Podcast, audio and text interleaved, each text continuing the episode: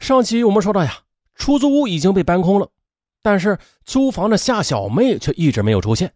本来以为这条线索也要中断，可是呢，无意间警方却了解到了一个细节。这个发现让警方意识到，这间出租屋中似乎还藏着其他的秘密。原来呢，警方了解到夏小妹在八月底的时候补办了一张二代身份证，九月九号的时候，身份证却被人签收了。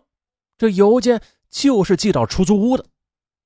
如果说九月四号以后再也没有人见过夏小妹，那么这个签收邮件的人会是谁呀？是夏小妹本人呢，还是另有其人呢？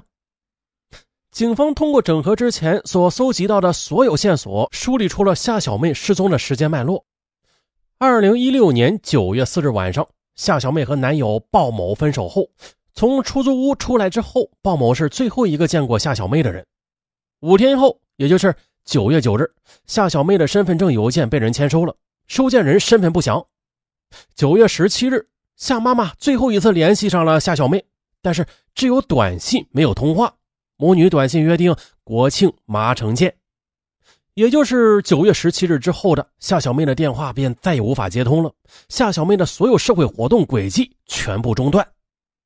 十月一日，夏家人从河北返回麻城，未等女儿回家的夏家人随即报警了。通过梳理夏小妹失踪的时间脉络，办案民警再次的将嫌疑目标锁定在了男友鲍某身上。因为呢，鲍某的一面之词并不能打消民警的质疑。在每一个刑警的心里，他们只相信证据。接下来呢，对夏小妹名下的银行账户进行排查之后，警方又发现了，二零一六年九月四日晚上十一点多，夏小妹和鲍某走出某银行自动取款机前呢。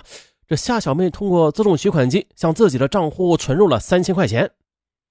九月五日上午十点，夏小妹男友鲍某他独自一人拿着夏小妹的银行卡去自动取款机取走了两万块钱。之后，从所有取钱的监控视频中均没有发现夏小妹的身影，都是鲍某独自一人去取的钱。这还不算，九月五日当天，鲍某便从二手车市场购买了一辆二手小轿车。问题来了。在民警第一次对鲍某进行询问的时候，鲍某啊，他刻意的隐瞒了取钱买车的事儿。很难想象啊，在两个人已经分手之后了，都那夏小妹还会出钱给鲍某买车？还真这样的话，他能分手？更何况，鲍某取走的这笔钱是夏家人还没有来得及还的那笔彩礼钱。这个鲍某的身上一定还隐藏着更大的秘密。于是，警方直接给鲍某打电话，让他到公安局接受询问。第二天，鲍某就来到了麻城公安局。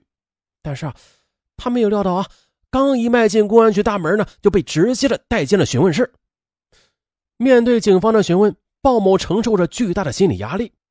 于是呢，他向警方讲述了他与夏小妹之间的感情纠葛，但是对自己取走夏小妹的存款和自己买车的事儿，依然是只字不提。不过呢。凭经验，审讯进展到这里了啊，警方基本上可以断定夏小妹的失踪跟鲍某有着很大的关系的。那么，这个鲍某他究竟对夏小妹做了什么呀？分手之后，夏小妹现在又身处何处呢？就在双方交锋到最关键的时刻，两位主审民警通过简短的交流，意识到了鲍某身上的疑点呢是越来越多，于是经验丰富的老刑警决定给他戴上手铐。戴上手铐之后，警方再次询问鲍某这夏小妹的去向。可是呢，鲍某还是装糊涂。他表示了，分手之后回到出租屋里拆空调，啊，曾经当着房东的面给夏小妹打过电话，啊，电话还是通的，啊，只是没有人接。办案民警说了一句话：“鬼才能接你的电话吧？”此时鲍某彻底愣住了。办案民警又重复了一句：“哼，只有鬼才能接你的电话，你还想狡辩吗？”之后的鲍某就一直沉默不语，这样的沉默一直持续了很长时间。沉默过后的鲍某突然的嚎啕大哭起来。平静之下，鲍某向警方交代了自己杀害夏小妹、盗窃夏小妹存款，并且将夏小妹抛尸水库的犯罪事实。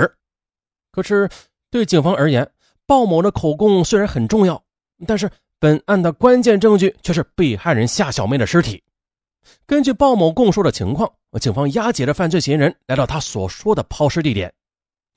今年的夏天呢，这麻城市曾经遭遇过一场特大的洪水袭击，很多小水塘都因此积水变成了小湖，啊，面积特别大，所以啊，打捞起来特别麻烦。警方在现场临时决定了改变方案，嗯，乘船去打捞尸体。然而啊，民警一天的打捞却毫无所获，是警方打捞的位置有误呢，还是犯罪嫌疑人提供的情况不实啊？第二天，一支更专业的打捞队伍来到了抛尸现场。这下啊，终于的，在专业打捞团队的帮助下，警方成功的在水库中打捞起了用遮阳布包裹的夏小妹的尸体。经过法医检验的，发现了这死者符合生前窒息死亡，然后又抛尸到水里的现象特征。啊，原本一对相爱的恋人，最终他为何会走向阴阳相隔的境地啊？他们之间究竟发生了什么呀？接下来啊，我们就一起见证一下夏小妹和鲍某的爱恨情仇。二零一六年的年初的，就在夏小妹回到麻城的时候，两人通过手机社交软件结识。交往初期的夏小妹对鲍某隐瞒了自己的真实姓名和年龄，还有婚史。夏小妹对鲍某说，她是一九八七年的，比鲍某大三岁。哎，这个年龄差距啊，还是在鲍某的接受范围之内的。但是呢。实际情况就是夏小妹比他大六岁，是一九八四年出生的，啊，这就大大超出了鲍某的接受范围了。虽然呢被夏小妹欺骗，但是出于对夏小妹的喜欢嘛，鲍某没有提出分手的。然而呢，在日后的相处中，鲍某又发现了夏小妹和自己想象中的不太一样。在一次去接夏小妹学车回家的时候啊，鲍某撞见了自己不想看的一幕。去驾校之前，鲍某没有给夏小妹打电话。可是到了那里之后，鲍某却亲眼看到自己的女友上了别的男人的车。还要看到这一幕之后，鲍某心中怒火中烧啊！事后，夏小妹承认自己和别的男人有不正当的关系，并且不止一次了。哎呀，这是大事啊！由于家人反对鲍某和夏小妹在一起，他都和家人给闹翻了。可是呢，对夏小妹的付出却换来这样的事情。这实在让鲍某难以接受啊！鲍某又供述，二零一六年九月三日晚上啊，夏小妹向他借用一万块钱，鲍某拿不出来那笔钱，但是又不想在女友面前表现出来，于是就在九月二号、三号晚上，趁着夏小妹洗澡的时候，从夏小妹手机里边通过微信分两次转了一万块钱到自己手机里边。九月四号，鲍某把这笔钱取出来借给了夏小妹啊。由于平时夏小妹比较粗心呢，她并没有发现自己的存款发生了变化。于是呢，二零一六年九月四日晚上，两人又一次出现在了取款机前。鲍某斜着身子，看到夏小妹将银行卡插入取款机内，输入密码。鲍某就此的记住了夏小妹的银行卡密码。啊，还没来得及退还给王某的彩礼钱还在夏小妹的手上。所以啊，当看到银行卡上的余额还有四万多块钱。这鲍某突然就有了别的心思了。九月二号那天的，鲍某在朋友那里试驾了一辆二手车，最近几天就要交付定金了。鲍某啊想找夏小妹借钱交定金，但是又不知道如何开口。两人回到出租屋之后，鲍某一直在思考如何向夏小妹张口借钱。看着夏小妹睡着的侧脸，鲍某心中觉得夏小妹美的不可方物。但是却又无论如何，他都无法忘记夏小妹出轨的事情。想到这里啊，怒火中烧的鲍某开始不断的追问夏小妹，在他之前还有几个男人。鲍某质问夏小妹：“你凭什么和我交往之后还在外面乱搞啊？”夏小妹辩驳说：“啊，你是我什么人呢？啊，你凭什么管我？”并且狠狠地扇了鲍某一个耳光。也就是这记耳光，彻底摧毁了鲍某残存的理智。他开始动手和夏小妹厮打起来，直到发现夏小妹已经没有了呼吸，鲍某这才意识到自己闯下了大祸。可是呢，他并没有采取任何补救措施，反而在杀死夏小妹的第二天，却取走了夏小妹银行卡里的钱，交了二手车的定金。